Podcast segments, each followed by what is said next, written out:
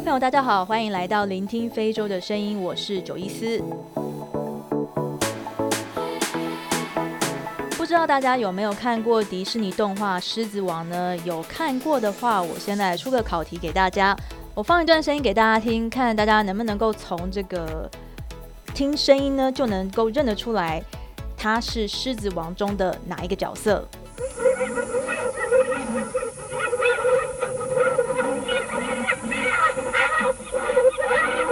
个有点邪恶的尖笑声，大家有听得出来他是谁吗？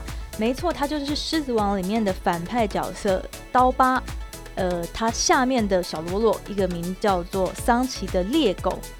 那这个猎狗呢，它的这种笑声其实是它它它非常呃显著的一个特征啦。那在肯亚的草原上面，还蛮容易看得到猎狗的。它们基本上除了一般大型动物。以外呢，他们什么肉都吃，那也会吃腐尸。那猎狗的跑的速度其实还蛮快的，时速可以达到五十至六十公里，而且耐力很够。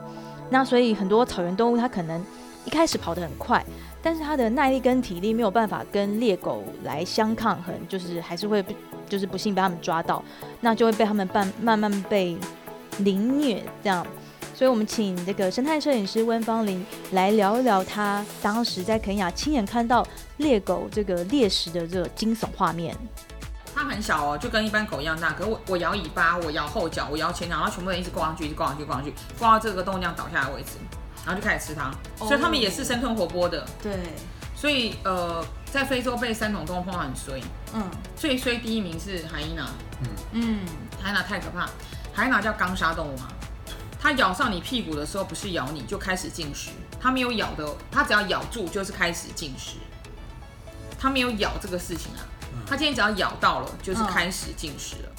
可以想象猎狗的这个咬合力其实非常惊人的，那有多大呢？我们来请台北市立动物园的高区长跟我们分析。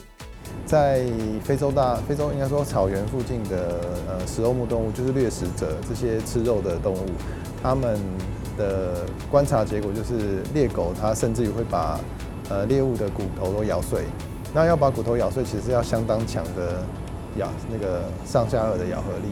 哦，那的确猎狗的咬合力是是很强的，所以它可以把这些东西咬碎。那它甚至也可以消化骨骼，那些那些骨头吃下去。猎狗的英文呢叫做海伊娜。那跟海伊娜有很像的动物呢，在非洲还有两种，一种叫做 African Wild Dog，叫做非洲野犬。那一种叫做 Jackal，有人称作叫，有人中文把它叫做胡狼，那也有人叫它豺狼。它们这三种动物呢，相似的特征是都会吃腐尸，而且它们都很擅长用团体作战的模式来捕食猎物。被三种动物咬，大、中、小，豺狼。哦，对，所以这三种都是呃生着进食的，所以刚好一大、一中、一小。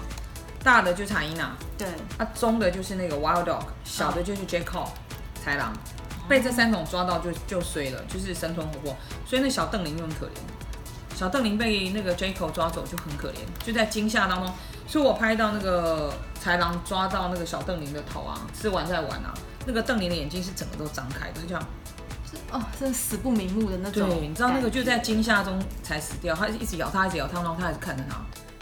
这三种动物可以说是非洲草原动物的阴影，而且一旦被攻击的话，其实是蛮难有逃脱的机会的。但其实他们这三种动物，他们其实自己也是难逃过这个动物贸易的阴影，因为南非有两个非政府组织，一个叫做 EMS 基金会，然后另外一个是禁止动物贸易基金会，他们就指出呢，因为这三种里面比较数量最为稀少的是非洲野犬。它是濒临灭绝的。